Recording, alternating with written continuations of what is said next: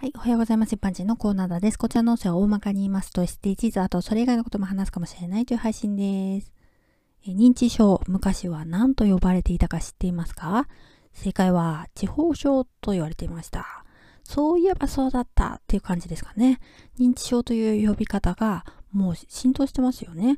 ツンボは聴覚障害者、メクラは視覚障害者のことを呼ぶ言い方だったんだって。時代とともに差別的だよねってことで、名称が変更になったものがたくさんあるんですね。そこでクイズです。早速行ってみましょう。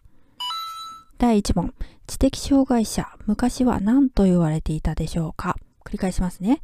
知的障害者、昔は何と言われていたでしょうか？第2問。児童養護施設、昔は何と言われていたでしょうか？繰り返しますね。児童養護施設、昔は何と言われていたでしょうか。第3問、特別支援学校、昔は何と言われてたでしょうか。繰り返しますね。特別支援学校、昔は何と言われてたでしょうか。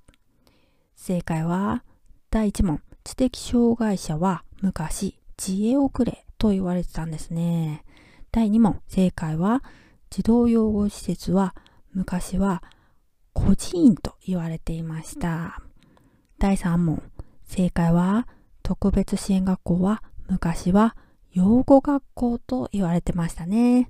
ではでは今回この辺で次回もお楽しみにまた聞いてくださいね。ではまた。